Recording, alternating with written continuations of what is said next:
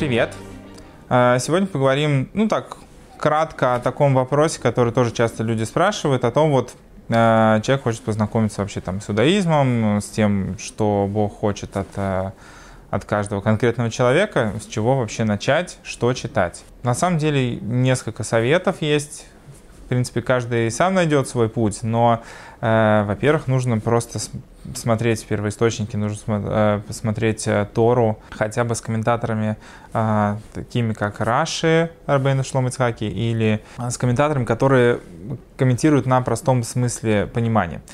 Тору без комментариев просто так читать на самом деле достаточно сложно, потому что не очень понятно описываемые там процессы. А благодаря комментаторам через призму устной Торы удается лучше понять э, суть описываемых событий, что вообще, что вообще происходит, что это значит, для чего это было, в чем смысл этого события, чтобы лучше как бы воспринять текст, который описывается. По Торой я подразумеваю ту как бы, книгу, которой человеку перво-наперво вообще стоит знакомиться, а, если он пытается искать э, Всевышнего в иудаизме. Это Тора, Пятикнижие, Пророки и Писание – вот. Но это как бы в целом то, с чем человеку полезно ознакомиться, в том числе и с точки зрения как бы эрудиции, да, чтобы знать э, содержание одной из основных книг человечества, которые вообще нам доступны.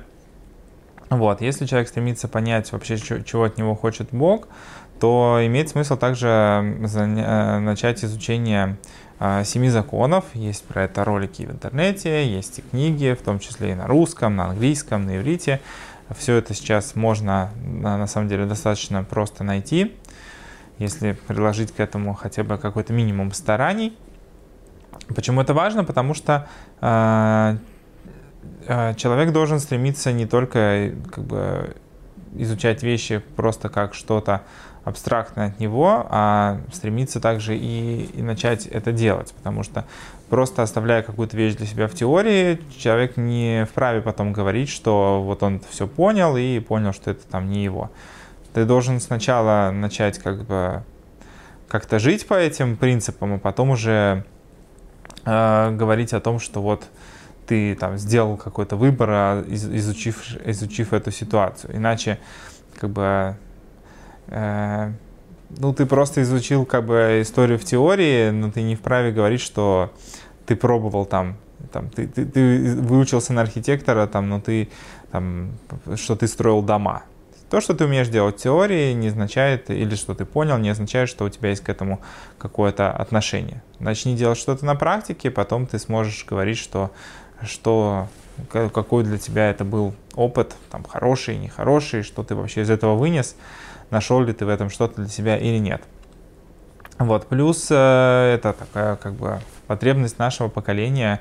Э, нужно искать, э, и про это тоже есть достаточно много объяснений, смыслы тех вещей, которые э, Тора требует от человека, то есть в чем смысл соблюдения этих заповедей, э, для чего это нужно, какова роль вообще человека в этом мире, а, лучше всего это понять через э, призму хасидизма, не через там, призму кабалы, потому что это э, остается слишком оторванным от реальности, и человек, как бы изучив э, внутреннее устройство мира, не понимает потом, какое это имеет к нему непосредственное отношение на практике.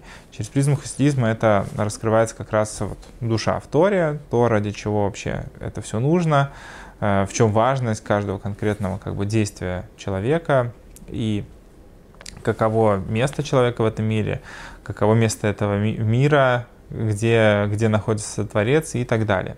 Это как бы какие-то стартовые вещи, есть уроки там тоже, там есть уроки по Тане, врата единства и веры, в том числе и там на, на русском языке.